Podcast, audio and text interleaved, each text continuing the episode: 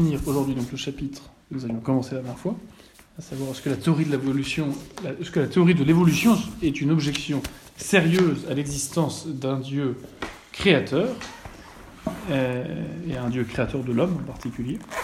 Et donc euh, je voudrais finir là euh, les objections, dire scientifiques sur le plan de l'observation que l'on peut faire contre euh, le, darwinisme, ou plutôt le, plutôt le néo-darwinisme tel que je l'avais euh, présenté la dernière fois.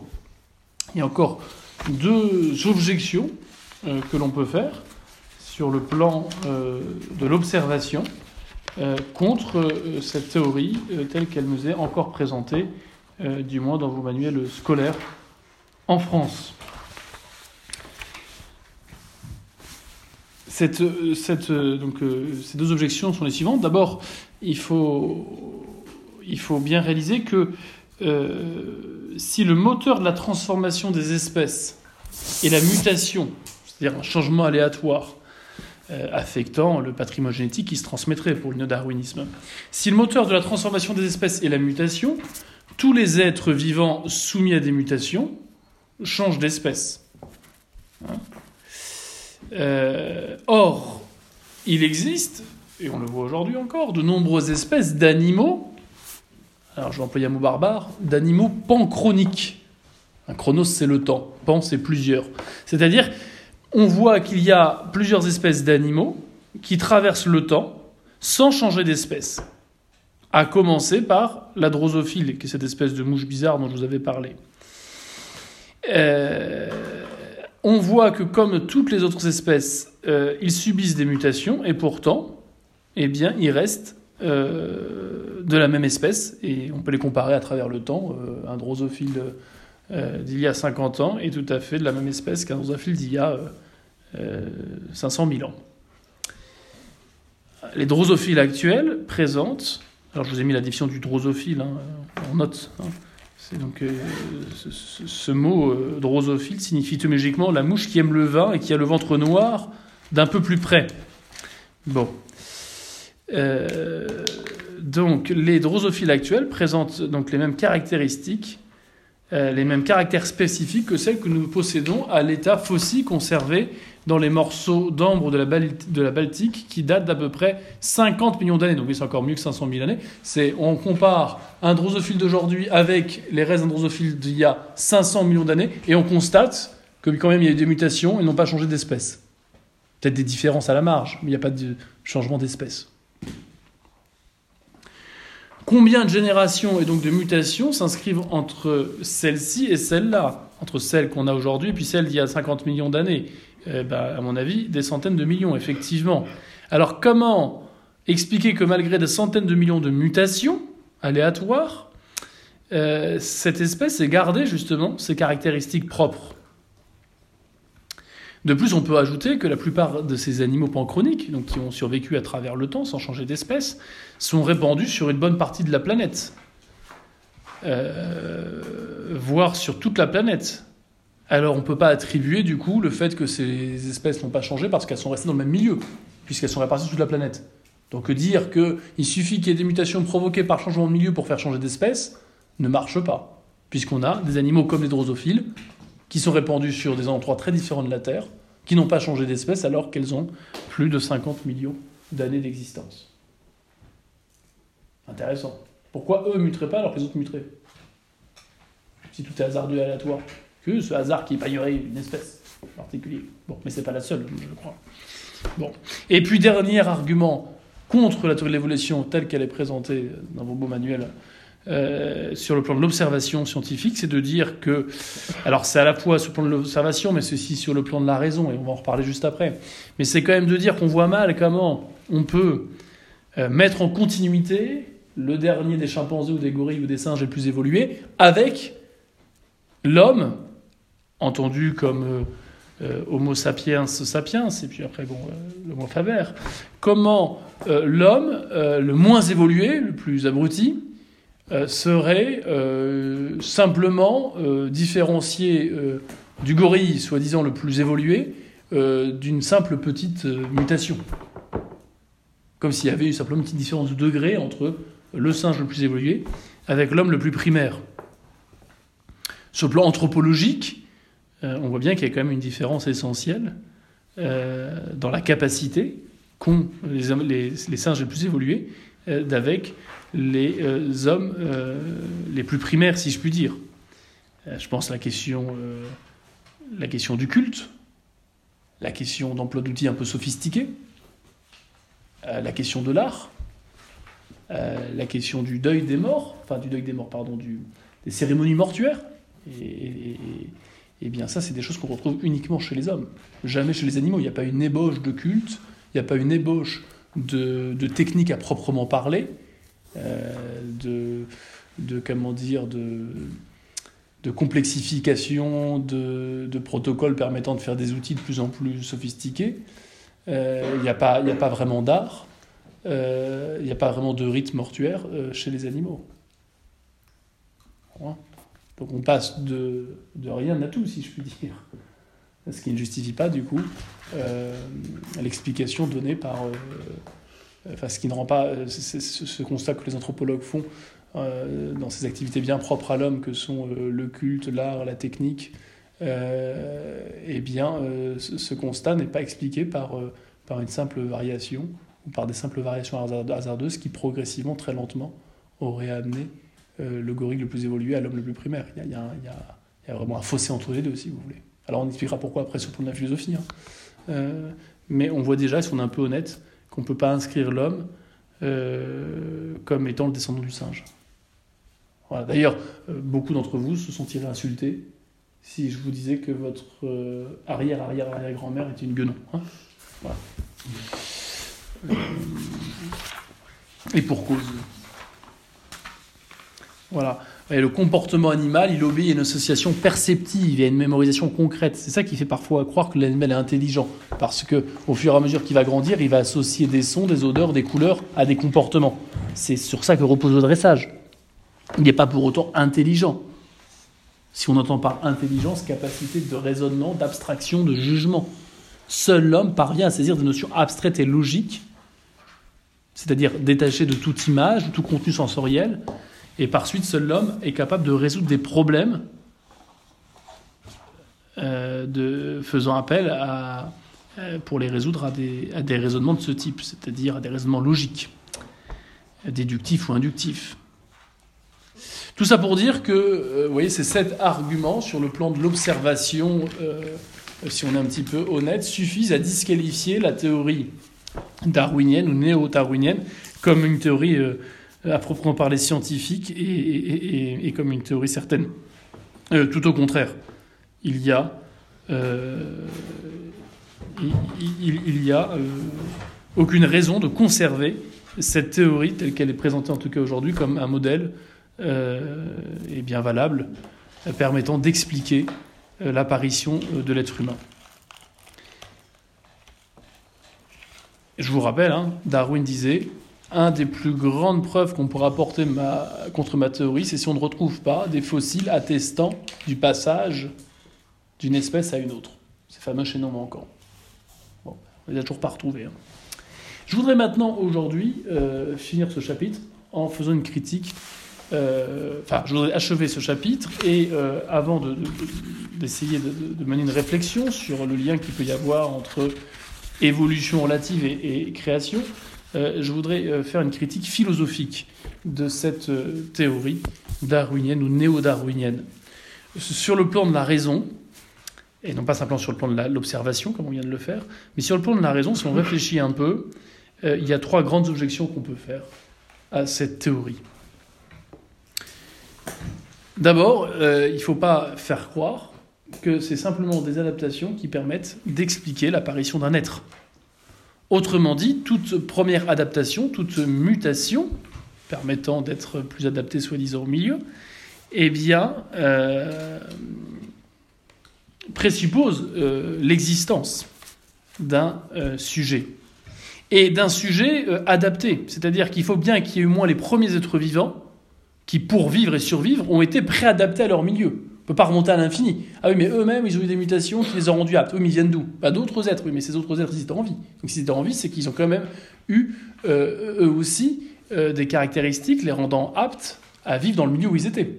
Donc vous comprenez bien qu'il faut bien remonter quand même à des premiers êtres qui ont été adaptés et qui ne dépendent pas de mutations hasardeuses, autrement on n'en finit pas dans l'explication. Je ne vous refais pas, ça rejoint le raisonnement qu'on avait fait pour l'essence de Dieu. Donc, une première, euh, pour qu'il y ait des mutations, il faut qu'il y ait des mutations à partir d'un sujet qui existe, et il faut que ce sujet lui-même soit adapté spontanément au milieu dans lequel il est pour pouvoir vivre. Il faut au moins qu'il soit préadapté à ce milieu. Euh, il ne vous aura pas échappé que les variations de mutations multiples supposent en effet que les êtres vivants qui se reproduisent eh bien, vivent. Et par conséquent, elles ne peuvent être la cause de euh, cette première adaptation leur permettant de vivre. Hein, pour se reproduire, il faut vivre. Pour vivre, il faut être adapté. Donc il y a bien des premiers êtres qui ont été adaptés par une main extérieure, si je puis dire, pour qu'ils puissent vivre et se reproduire, et qu'il y ait des mutations. L'adaptation primordiale est donc antérieure à toute sélection et relève en fait d'une préadaptation rendant l'animal en capacité d'exercer telle ou telle activité dans son milieu. Euh, un, animal qui pourrait vivre mais qui n'est pas dans son milieu, il va vite mourir. Hein. T'as un poisson un peu longtemps hors de l'eau, il va vite mourir. Il faut que non seulement qu'il soit adapté à la vie en général, mais particulièrement au milieu dans lequel il est. Donc ça, c'est le premier argument philosophique, c'est de dire, bah, vous avez beau expliquer l'apparition de la vie avec des tas de mutations euh, aléatoires, adaptant, euh, adaptant eh bien, de temps à autre tel ou tel être à, son milieu pour vivre et survivre et se reproduire, il faut bien qu'il y ait des premiers êtres qui, qui aient pu être adaptés au milieu dans lequel ils sont pour pouvoir se reproduire. C'est un qui, qui vivait. Deuxième, deuxième critique philosophique, c'est euh, celui de dire qu'on ne peut pas expliquer, on en avait parlé un peu euh, sur le plan de l'observation, qu'on a évoqué ces, schémas où on essaye de, tracer une généalogie entre les différentes espèces euh, plus ou moins évoluées. on ne peut pas expliquer l'ordre par le hasard. Voyez? Il n'est pas possible de réduire l'explication de l'apparition d'êtres complexes au hasard, c'est-à-dire à une succession de mutations aléatoires. Et vous aurez beau rajouter du temps, ça ne changera pas grand-chose. Je vous rappelle que le temps, ce n'est pas une cause en soi. Hein. Euh, le temps n'existe que parce qu'il y a justement d'autres êtres qui existent. Si vous enlevez, je vous l'avais déjà dit, le mouvement, vous enlevez le temps. Si rien ne change, d'aucune manière, il n'y a pas d'avant, il n'y a pas d'après. Donc le temps ne cause rien en tant que tel. Et donc, expliquer la complexité, l'existence et la complexité d'être et d'être vivant, et encore plus d'être vivant intelligent comme l'humain, uniquement par des mutations hasardeuses, même accumulées dans le temps, ça explique, ça revient à dire que ce qui marche, ce qui est ordonné, ce qui a un but, vient du hasard, vient du désordre. Vous voyez euh, C'est contradictoire, c'est comme si vous prétendiez expliquer la rédaction d'un poème de Victor Hugo par euh, le lancer indéfini de lettres. C'est quand même pas l'explication euh, qui vient en premier et qui semble plus logique et, qu'on peut vérifier. Donc il faut répondre euh, aux néo-darwiniens ou aux darwiniens qu'il y a forcément des premiers êtres vivants qui sont créés par première, un premier être qu'on appelle Dieu, et que euh, l'explication donnée pour les successeurs de ces premiers êtres qui auraient évolué euh, via des mutations qui se seraient accumulées, il faut quand même aussi expliquer euh, d'où vient la capacité de ces variations aléatoires de s'accumuler ou de se soustraire. Qu'est-ce qui fait que telle variation va s'accumuler les unes entre autres pour que ça marche, et puis parfois même se soustraire pour éviter que la variation soit nocive en gros, euh, il faut quand même expliquer non simplement l'existence des premiers êtres, mais comment ce processus hasardeux a conduit de passage d'êtres simples à des êtres complexes, comment des mutations ont pu, euh, au gré du temps, se soustraire et ou s'accumuler de façon euh, intelligente, si je puis dire, de façon à pouvoir donner un être plus complexe. Il faut répondre à ça. Et deuxièmement, euh, il faut euh, du coup euh, rendre compte de la finalité des organes et des organismes. On voit bien que l'œil, bah, il n'est pas fait par hasard. Hein. Il est ordonné à pouvoir vivre. D'accord? À pouvoir voir, pardon. Hein? L'oreille, elle est, faite pour pouvoir entendre. Donc, on peut dire que l'oreille, c'est le résultat de l'accumulation de mutations favorables qui se sont accumulées ou soustraites pour donner un avantage et permettre la formation de l'oreille. Mais comme l'oreille elle est faite pour entendre, on ne peut pas présupposer que l'oreille elle est le fruit de variations qui n'ont pas été dirigées par une intelligence, voulant aboutir à ce but. Comme le poème, on ne peut pas présupposer que le poème a été fait par quelqu'un qui a lancé indéfiniment des lettres. On doit présupposer que le poème disant quelque chose, il a été rédigé par quelqu'un qui voulait traduire une pensée, exprimer une leçon, une morale pour le cas des fables. Quand je vois des lettres assemblées, que j'en lis des mots et que, ces mots mis entre eux forment des phrases cohérentes et logiques, j'en déduis qu'il euh, y a derrière une intelligence qui a assemblé ces mots, ces lettres, ces mots et ces phrases. Dans un ordre, pour que ce soit, y a un message compréhensible. Bah, de la même façon, quand bien il y a eu des mutations pouvant expliquer l'apparition de tel ou tel organe, comme les organes sont faits pour voir, entendre, euh, sentir ce que vous voulez, digérer, respirer, eh bien, il faut, dans ce cas-là, expliquer ça, euh, pas uniquement par des mutations. En tout cas, pas uniquement par des mutations aveugles. Car ces mutations se sont accumulées ou soustraites de façon à pouvoir donner euh, cet organe. Et cet organe est fait pour un but. Donc on ne peut pas expliquer l'apparition des organes et des êtres vivants uniquement par des mutations hasardeuses. Ça pourrait marcher une fois sur, sur 100 millions peut-être. Bon. Alors, je vous ai, résumé ce, raisonnement, hein, disons qu'on ne peut pas expliquer euh, l'ordre qu'on voit dans les êtres et dans les êtres vivants, dans les êtres complexes de surcroît, par le hasard. Euh, si on dit que euh, cela vient de variations aléatoires, par définition, eh bien, elles ne peuvent s'accumuler, sauf à supposer qu'elles soient produites par un ou plusieurs facteurs visant à un but précis. Quant à expliquer l'atteinte euh, d'une finalité organique, euh, d'un œil qui est fait pour voir ou euh, d'une oreille pour entendre, par une succession de changements aléatoires, dont aucun d'entre eux ne fournit avant le terme de la série en question d'avantages adaptatifs à l'animal qui l'affecte, eh bien c'est contradictoire. Si la mutation me donne un tout petit avantage qui ne change pas grand-chose, comment l'accumulation de ces tout petits avantages pourrait donner un organe qui, de surcroît, fonctionne en vue d'un but précis. Il y a une contradiction dans les termes. D'une part, parce qu'on dit que ce sont des mutations euh, qui sont toutes petites, donc on ne voit pas comment ça peut finir par produire un organe. Et d'autre part, pour que ça donne un organe qui marche, il faut que ces mutations ne soient pas aléatoires, encore une fois. Il faut qu'elles se développent dans un sens et de façon coordonnée. Voilà. Autrement, si vous niez ça, eh bien, vous niez le fait qu'on peut atteindre un but déterminé, ou plutôt un but déterminé peut être atteint par des moyens indéterminés. Ce qui est une contradiction dans les termes. Si les organes ont un but, il y a forcément eu eh bien, des facteurs faisant que s'il y a eu des mutations, ces mutations étaient dirigées pour arriver à cela. Autrement, l'oreille ne pourrait pas entendre. Et il n'y aurait pas d'oreille. Il y aurait un magma de cellules adipeuses. Troisième objection, s'il n'y a pas de question, hein, parce que je réponds, mais troisième objection qu'on peut faire sur le plan de la raison à la théorie de l'évolution, arrêtez avec ce stylo, c'est euh, le fait que le spirituel ne peut pas émerger du matériel. non seulement on ne peut pas expliquer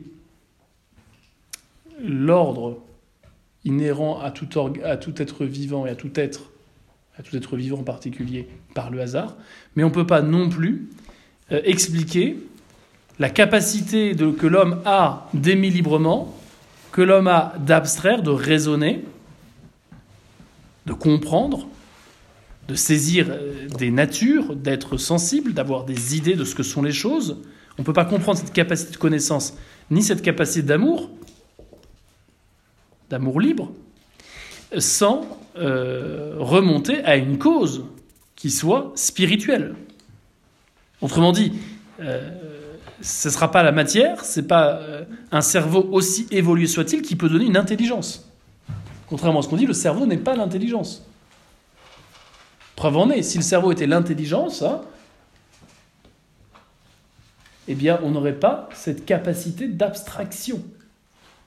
Parce que pour abstraire, c'est-à-dire avoir des idées à partir d'images, il faut avoir une capacité spirituelle, immatérielle. Comment je passe de l'image à l'idée? Pas par l'accumulation d'images stockées effectivement dans mon cerveau. Il faut que ce soit une faculté, une capacité détachée de la matière qui puisse prendre du recul, si je puis dire, zoomer, dézoomer, voir toutes ces images et puis reconnaître une nature, une idée. J'ai 15, 15 images de girafes, tous très différentes, l'une grande, l'autre petite, l'autre tachée, l'autre moins tachée, bon. Et puis je saisis en comparant qu'il y a quelque chose de commun à tous malgré ces réalisations et ces images différentes. C'est l'idée de la girafe. Au point que si demain je vois une girafe déguisée pour le carnaval, contrairement au chien qui ne l'aura jamais vu, moi je vais reconnaître que c'est une girafe malgré tout. Parce que j'ai l'idée de la girafe. Cette capacité d'abstraction, de séparer l'idée de la matière dans laquelle elle est réalisée, la nature de la matière, nature girafe que je vois concrètement dans des girafes qui vivent réellement, mais cette capacité que j'ai d'avoir des idées de la girafe à partir d'images, euh, elle est forcément cette capacité détachée elle-même de la matière. Autrement, elle ne pourrait pas produire cet effet. Cet effet spirituel qui est d'avoir des idées. Les idées, si j'ouvre votre cerveau, je ne vais pas les voir dans votre, euh, dans votre cerveau. Hein. Je peux déduire que vous savez votre intelligence si certaines zones du cerveau sont activées. Mais votre cerveau, il n'y a pas des signaux qui correspondent à telle idée. Je ne veux pas pouvoir décoder des idées à partir de signaux. C'est pour ça que les détecteurs de mensonges, ça marche assez mal. Vous voyez? Bon. Même si ça peut euh, déduire euh, eh bien, un certain d'émotions qui souvent accompagnent la conscience qu'on a de mentir. Mais ça reste quand même très, très, euh, très périlleux et ça ne permet pas de savoir exactement sur quoi la personne a menti. Bon. D'autre part, si on n'était que des cerveaux et qu'on n'avait pas de capacité d'amour, du coup, libre, ou de haine, d'ailleurs, de ne pas aimer, euh, bah, il n'y aurait pas, comme je vous l'ai déjà dit plusieurs fois, de tribunaux. On, rend responsables les gens de leurs actes. On part du principe qu'ils sont responsables, puisqu'ils doivent dire pourquoi ils ont fait ça plutôt que ça. Si vous dites c'est parce que mon cerveau s'est activé dans cette zone-là et c'est pour ça que j'ai fait ça, vous allez faire rire tout le monde.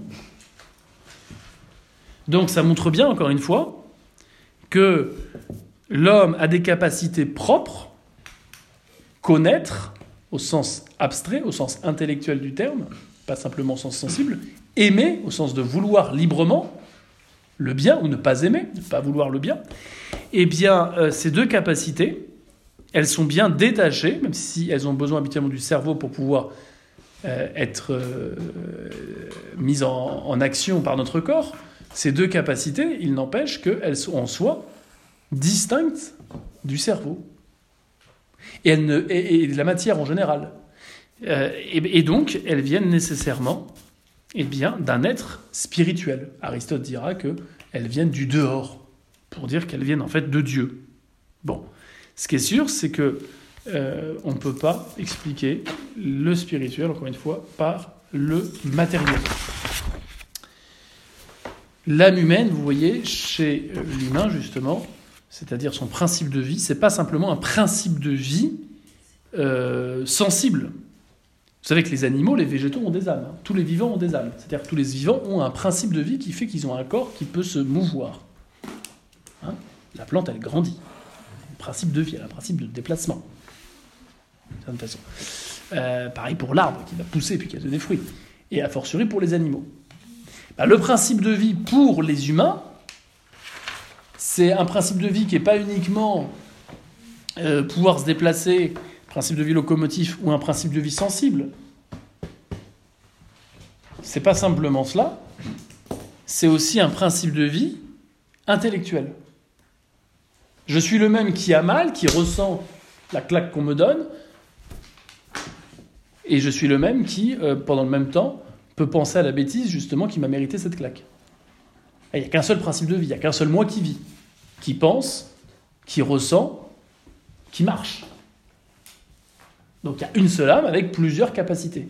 Et au sommet de, cette, de, l'échelle de ces capacités, il y a la capacité de comprendre, de raisonner, de connaître encore une fois, et d'aimer. Voilà pourquoi, voilà pourquoi, eh bien, euh, on dira que l'âme humaine est une forme substantielle, faisant que notre corps est un vrai corps et un corps humain, et un corps humain donc un corps vivant, euh, mais on dira qu'elle est une forme aussi subsistante, pour dire qu'elle demeure. Elle demeure même après la destruction du corps, parce qu'elle n'a pas simplement pour rôle d'animer ce corps et de faire de ce corps un corps humain et vivant. elle a aussi pour rôle de nous faire penser et réfléchir. Et comme cette pensée et cette réflexion, et puis elle, elle, a aussi pour rôle de pouvoir nous faire aimer. Et comme cette pensée, cette réflexion et cet amour, on vient de le dire, ne sont pas matériels, eh bien, euh, elles sont rattachées à un principe de vie qui lui-même n'est pas matériel. Et c'est ça qui fait que l'âme demeure après la mort. Ça, on peut le prouver, hein, comme on vient de le faire rapidement, par la raison. Tout ça pour dire que vous ne pouvez pas expliquer cette immatérialité de l'intelligence humaine et de la capacité d'aimer, la volonté, qui rend l'âme immortelle, ou qui manifeste que l'âme humaine est immortelle, par uniquement l'évolution d'un animal, qui, pour le coup, est uniquement matériel, et l'âme de l'animal, le principe de vie de l'animal, il est détruit aussitôt que le corps de l'animal n'est plus en vie. Il ne demeure pas. Vous voyez Dans un animal, vous avez un corps, mais contrairement à une pierre, c'est un corps qui est en vie. Donc il y a un principe de vie. Ce qui fait que l'animal meurt, c'est quand le corps, justement, se sépare de ce principe de vie. Mais contrairement à l'homme, le principe de vie de l'animal, il disparaît aussitôt que le corps n'est plus en état de vivre. Alors que pour l'humain, lorsque le principe de vie d'un humain euh, euh, est séparé du corps, parce que le corps n'est plus en état d'assumer cette vie de, ce principe, mais ce principe de vie, lui, il demeure, parce que il n'est pas, que principe d'une vie sensitive, sensible, ou d'une vie euh, purement végétative. Il est aussi principe d'une vie intellectuelle, d'une vie spirituelle. Vous réfléchirez à cela, je ne peux pas être plus clair. Mais on comprend alors que si euh, l'humain a ses capacités spirituelles, il ne peut pas venir uniquement euh, d'animaux évolués, uniquement de corps, de corps vivants. Et cela vaut aussi hein, pour, pour les parents. Je vous l'ai déjà dit, mais les parents, bien sûr qu'ils transmettent la vie à leurs enfants, il n'empêche que leur vie intellectuelle, leur capacité à connaître et à aimer ne vient pas du corps de leurs parents. Les enfants reçoivent cette capacité proprement spirituelle de connaître et d'aimer, ils reçoivent leur âme, autrement dit, leur âme spirituelle, ils la reçoivent directement de Dieu, pas des parents. Hein, ce qu'on dit, c'est valable pas que pour dire qu'on ne descend pas du singe, c'est valable pour dire aussi que nos parents ne sont que des instruments permettant au Créateur de nous faire exister.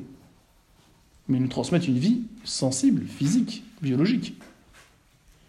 Ils ne transmettent pas la vie de l'esprit. Car l'esprit, il vient directement de, euh, Dieu. L'âme spirituelle vient de Dieu, autrement dit. Donc, nous n'avons pas la même. Donc, donc, on comprend alors que on ne peut pas, quand bien même on arriverait à démontrer que certains animaux sont issus d'une évolution, on ne pourra jamais dire que l'être humain, quant à son âme, vient uniquement d'une évolution. Elle vient nécessairement d'une création par un être spirituel qui est donc créateur, qui est euh, lui-même euh, Dieu. Aristote le disait, l'intellect seul vient de l'extérieur, pour dire que le reste était donné par les parents, mais la partie intellectuelle de l'âme, euh, la faculté plutôt intellectuelle, elle, elle vient de dehors. Si donc on comprend déjà que si on ne vient pas uniquement de la matière, euh, et qu'on ne peut pas du coup venir euh, d'un singe, eh bien, on comprend aussi que notre destinée ne sera pas la même que celle des animaux. Et là, vous pressentez déjà la raison pour laquelle on n'arrête pas de vouloir faire de la théorie de l'évolution un dogme, c'est que si on arrive à convaincre les gens qu'ils sont arrivés sur Terre par hasard et par développement uniquement d'un animal, par évolution uniquement d'un animal, eh bien, on comprend alors que euh, on fait croire à l'homme qu'il n'a pas d'autre destinée que celle de l'animal, à savoir être détruit complètement au moment de sa mort. Puisque dans ce cas-là, il n'a pas, pas, de principe de vie spirituelle. Donc il n'y a pas lieu que son âme reste après la mort.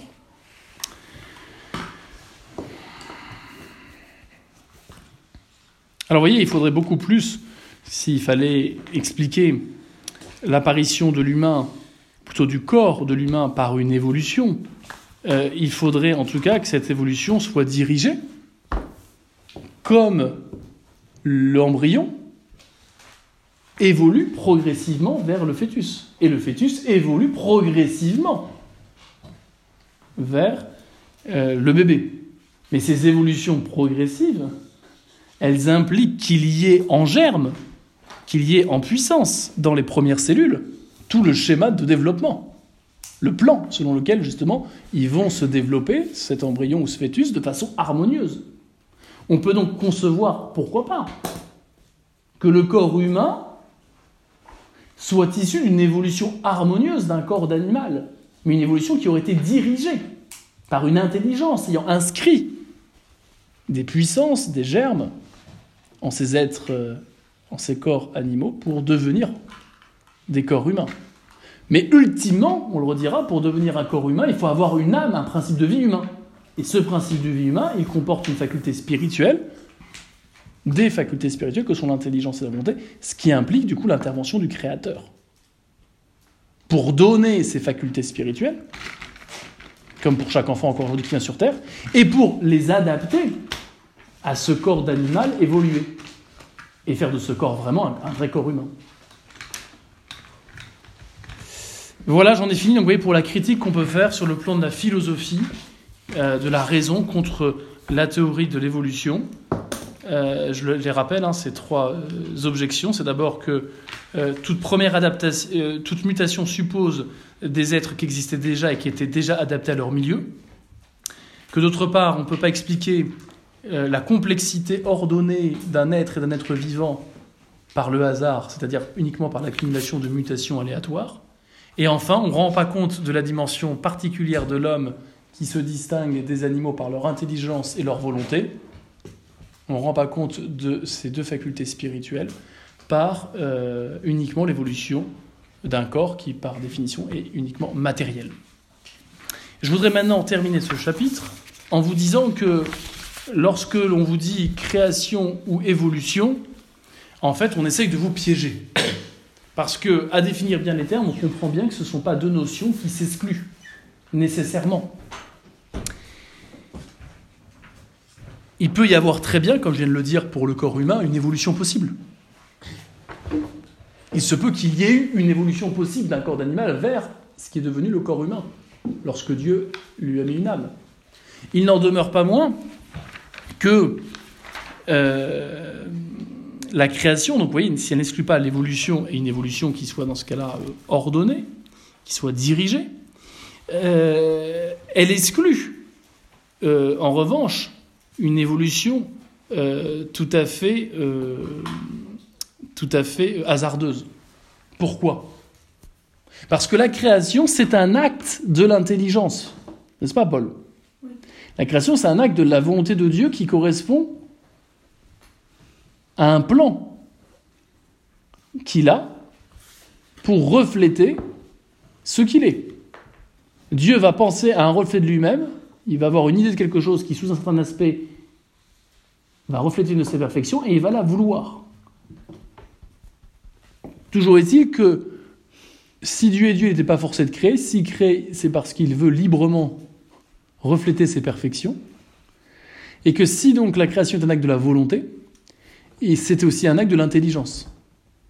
Car tout ce qu'on veut suppose qu'on le connaisse un minimum. Si je veux une euh, étagère, il faut que j'ai en tête l'étagère pour savoir les planches et les matériaux dont j'ai besoin pour construire cette étagère. Donc pour vouloir fabriquer, pour fabriquer une étagère, il me faut, dans mon intelligence, une idée de l'étagère. Ok? Donc il n'y a pas d'acte de la volonté qui ne suppose pas un acte de l'intelligence. Pour vouloir quelque chose, il faut avoir cette chose en tête, autrement dit. Si donc la création est un acte de la volonté libre de Dieu, elle implique que ce soit aussi un acte de l'intelligence. Et le propre de l'intelligence, c'est de pouvoir anticiper un but et de faire prendre à la volonté les moyens qui conduisent à ce but. Si Dieu donc crée, il crée nécessairement en vue d'un but. Créer, c'est vouloir. Pour vouloir quelque chose, il faut avoir un but. On dit souvent, tout, tout agent, tout être qui agit, agit pour un but. Même les animaux, ils agissent pour un but. Il y a juste qu'ils ne le connaissent pas, ils n'en ont pas la conscience. Mais ils font les choses bien, ce qui leur permet de vivre, de survivre et de se reproduire. C'est la dernière fois que je vous le redis. Hein D'accord. Dans ce cas-là, il faut alors, euh, il faut alors bien comprendre que ce serait curieux quand même euh, qu'un créateur qui est intelligent par définition, qui est infiniment puissant, qui est sage, crée des êtres sans souci de savoir ce qu'ils deviendraient. Comment se fait-il que si Dieu est intelligent, qu'il fait un acte d'intelligence et de volonté en créant euh, des premières bactéries, des premiers êtres, il ne, il ne, se souciera absolument pas de ce pourquoi il a voulu ces êtres et de ce qu'ils vont devenir. Euh, autrement dit, euh, quel Dieu intelligent eh bien, n'aurait pas de souci de long terme de savoir quelles sont les conséquences de ce qu'il fait ici, donc de, la création de premiers êtres vivants, de premiers êtres ça serait quand même étonnant qu'un créateur infiniment sage et puissant soit dépassé d'une certaine façon par sa création première qui, malgré lui, aurait évolué vers toute autre chose. On comprend donc que si on conçoit la création comme appelant nécessairement un plan pour lequel Dieu crée, alors il se peut, oui, qu'il y ait des dispositions qu'il est inscrit dans la nature pour faire en sorte que euh, progressivement émergent d'êtres vivants ou d'êtres d'autres êtres. C'est ce que je vous ai mis à la page 89.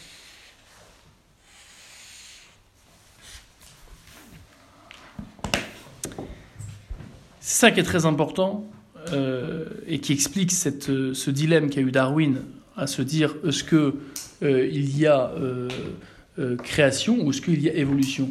Au début, il reconnaissait qu'il n'y a pas d'évolution s'il n'y a pas d'intelligence qui dirige. Souvenez-vous l'exemple du télescope.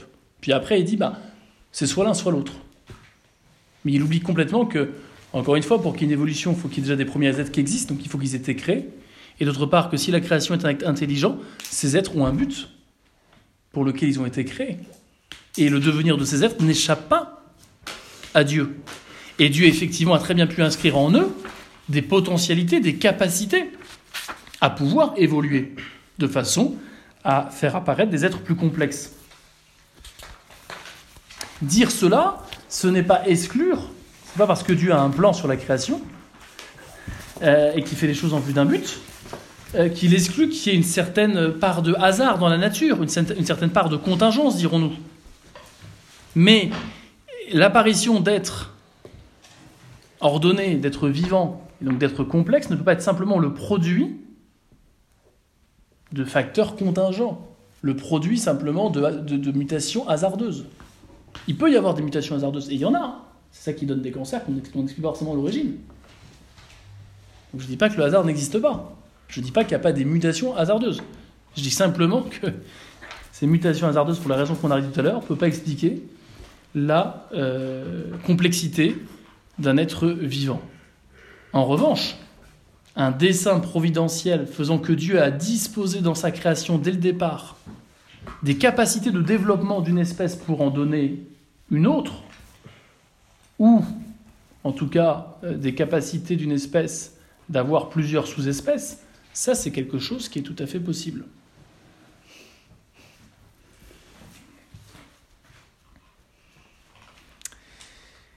Disons donc que la création, l'idée de création, contrairement à ce qu'on peut dire, ça n'exclut pas qu'il y ait une évolution ordonnée. On le redira même plus tard. Hein. Là, c'est pas le sujet de notre cours puisqu'on n'est pas censé s'adresser à des catholiques, mais même pour un catholique, hein, euh, on n'est pas obligé de croire comme catholique que Dieu a fait directement Adam et Ève. Hein.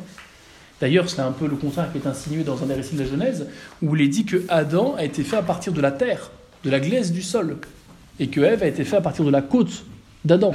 Donc ça semble dire, à travers ces images qui sont prises, vous avez bien compris que Dieu n'a pas de bouche, hein, donc il ne souffle pas. Bon.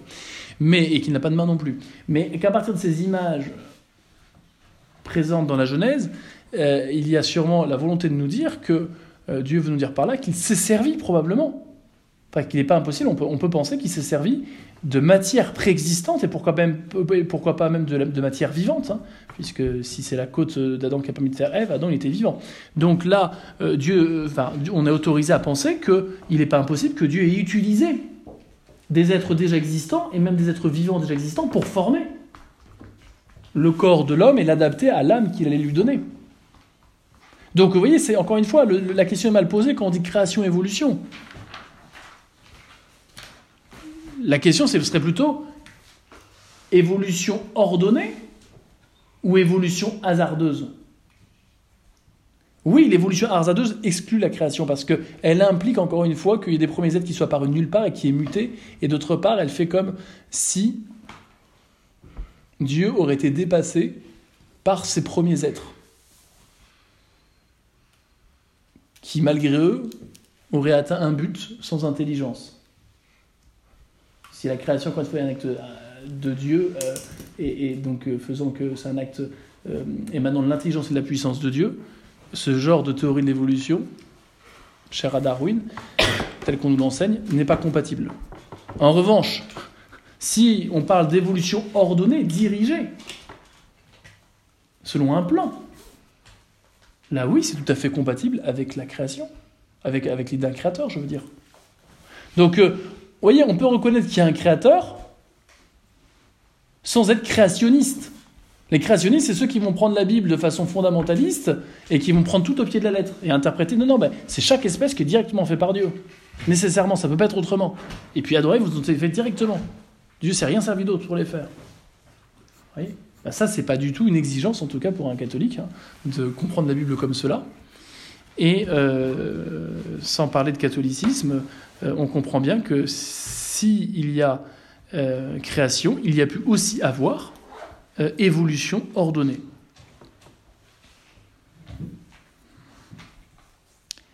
Je rappelle que créer, ça veut dire quoi hein? C'est faire quelque chose à partir de rien. Pourquoi Dieu seul peut créer?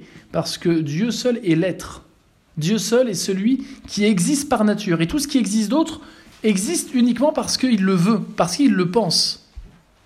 Si Dieu s'arrêtait de penser à nous, on disparaîtrait dans le néant. Et c'est valable pour tout ce qui existe. Donc tout ce qui existe, en ce sens, est directement créé par Dieu. Ça, c'est vrai. Directement, immédiatement. Dieu ne peut pas donner à un être de créer quelque chose. Ça voudrait dire que Dieu pourrait créer Dieu, ce qui est une absurdité. Je vous rappelle que l'être humain ne crée rien. L'être humain, il transforme. L'être humain, il fabrique. Mais il ne crée rien. D'accord? En revanche, dire cela, dire que tout ce, qui tout ce qui existe existe parce que Dieu les veut et donc parce que Dieu les crée continuellement, si je puis dire, ce n'est pas exclure que Dieu est doté des premiers êtres vivants ayant des potentialités évolutives leur permettant, par, euh, leur permettant de devenir, ou de donner en tout cas naissance plutôt, à d'autres êtres qui se seraient différenciés et qui auraient euh, formé de nouvelles espèces. Il faut alors dire que euh, simplement, euh, ces fins s'inscrivent dans un dessin général, celui de réaliser un cosmos où existent des êtres vivants multiples. Dieu aurait fait quelques espèces, il aurait mis dans ces espèces des capacités de changement ordonnées en vue de former progressivement eh un cosmos avec, dans lequel il y aurait justement différentes espèces complémentaires et différenciées, au sommet duquel se trouve l'homme, dont le corps a pu être issu de ces espèces évoluées, mais qui ultimement a été adapté par Dieu lui-même pour l'harmoniser avec l'âme qu'il lui a donnée. Il faut bien comprendre, vous voyez, que les êtres créés, comme je vous l'ai marqué, hein, la page 90, ce ne sont pas des marionnettes entre les mains de Dieu. Même si elles n'existeraient pas sans que Dieu les veuille, elles ont une réelle euh, capacité à euh, agir selon leur nature propre et à utiliser même des moyens en vue euh, d'un but. Euh, ça, c'est pour ce qui est euh, de l'homme. C'est l'histoire, vous voyez, des, wagons et de la locomotive. Si le dernier wagon que je vois avance, c'est bien parce qu'il y a une locomotive au tout début. N'empêche qu'il n'avancerait pas s'il n'y avait pas tous les autres wagons qui le reliaient à la locomotive. C'est pas directement la locomotive qui bouge le dernier wagon.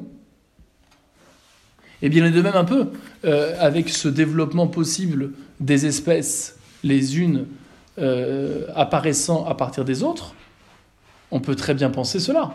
Dieu, bien sûr, est à l'origine de leur existence parce que euh, Dieu, encore une fois, euh, les veut immédiatement. Si, Dieu n'y pensait pas, ils n'existeraient pas. Mais leur, leur devenir, leur changement, lui, il est causé, non pas directement par Dieu, mais par ces capacités que Dieu a mis dans les premiers êtres qui ont fait qu'ils se sont transformés, ces potentialités. Et on retrouve ça avec les, euh, tout ce qui est cellules, euh, vous savez, totipotentes, multipotentes, ces cellules qu'on a au tout début de la gestation chez les êtres vivants et qu'on a aussi chez l'humain, hein, ces cellules embryonnaires qui vont se développer, se spécialiser pour former tel ou tel organe.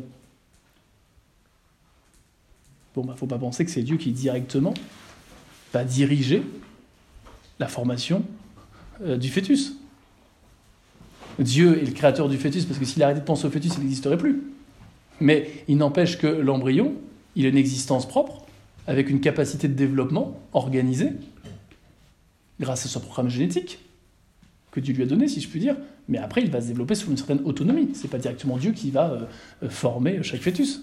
Bah, de la même façon, on peut penser l'apparition d'espèces de plus en plus complexes comme cela.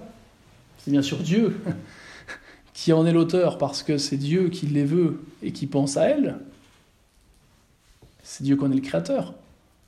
Mais c'est pas directement Dieu qui les transforme. Il se sert de ces virtualités qu'il a mis, encore une fois, dans ses êtres, leur permettant de se euh, spécialiser, de se différencier, euh, de se développer, si je puis dire. Concluons, car il faut conclure n'opposons pas l'apparition progressive des êtres vivants telle que la science semble nous dire que c'est bien, que c'est qu'effectivement ils n'ont pas toujours été là et qu'il y a une apparition progressive, eh bien, n'opposons pas ce constat et le processus de transformation qui euh, explique probablement cette apparition à la création providentielle dont on vient de parler. L'évolution qui suppose un sujet évoluant viable implique dans sa nature même la notion de création la création elle-même implique d'être un acte intelligent d'un créateur qui du coup a un but. Et cela s'exprime dans la création par une providence, par un gouvernement. Dieu fait les choses en vue d'un but et il donne à ceux qu'il a créés d'atteindre le but pour lequel il les a créés. C'est ça la providence. Il est donc absurde de penser que le hasard est à l'origine du monde tel qu'il est, et des espèces telles que nous les voyons.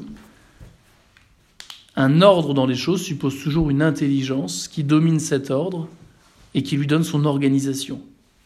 Cela ne veut pas dire, vous l'avez bien compris, que le hasard n'existe pas, mais le hasard ne se comprend que s'il y a un ordre dominant. S'il n'y avait que du hasard, on s'en étonnerait pas, et la vie serait impossible. Si c'est par hasard que j'ai un accident, c'est parce que je voulais bien me rendre à l'école, alors que euh, euh, Madame Michu, elle, elle voulait aller à la boulangerie. Il n'y aurait pas eu de rencontre par hasard s'il n'y avait pas eu cette volonté des deux d'aller quelque part. Ajoutons que l'apparition de l'humain, de par sa nature spirituelle, ne peut pas se réduire à une simple évolution ordonnée d'un animal supérieur, mais exige un acte de Dieu immédiatement, qui lui donne son âme spirituelle, comme c'est le cas, encore une fois, dès qu'il y a euh, un nouvel être humain sur cette terre. Et ça exige aussi que Dieu ait adapté le corps de l'animal qu'il aurait utilisé pour le donner à l'homme, il aurait adapté ce corps, dans ce cas-là, à cette âme. Puisque je vous rappelle que l'âme est le principe de vie. Ainsi, l'âme spirituelle donnée par Dieu à l'homme suppose un corps qui soit adapté. Pour le premier être humain, il aurait fallu alors que si Dieu utilisa un corps d'animal, qu'il l'adapte à l'âme qu'il allait lui donner pour en faire véritablement un être euh, humain, c'est-à-dire doué euh, de corps et de raison, liés de façon euh, substantielle. Autrement dit, penser une âme humaine dans un corps de gorille évolué, c'est penser un espèce de monstre. Hein. Car il y a une unité très forte, entre, encore une fois, entre le corps et l'esprit. Et j'en ai fini pour cette théorie de l'évolution. J'espère que vous avez bien compris, en sortie de ce cours, que c'est pas parce qu'on était contre Darwin qu'on était forcément, ou contre plutôt le darwinisme ou lunarisme, qu'on était forcément contre, euh, qu'on était forcément créationniste. On peut encore une fois tout à fait accepter l'idée d'une évolution des espèces, mais cette évolution, elle est ordonnée pour permettre l'explication d'autres espèces viables. Et pour ce qui est de l'homme, il faut là pour le coup, en plus de cela, dire qu'il y a nécessairement une intervention immédiate de Dieu, tant pour donner euh, l'âme humaine une intelligence, une volonté, comme c'est le cas pour chaque nouveau-né, chaque nouvel être humain, pardon. Et on doit aussi dire que pour euh, le premier être humain, il a dû adapter ce corps à l'âme qu'il lui a donnée. Est-ce qu'il y a des questions?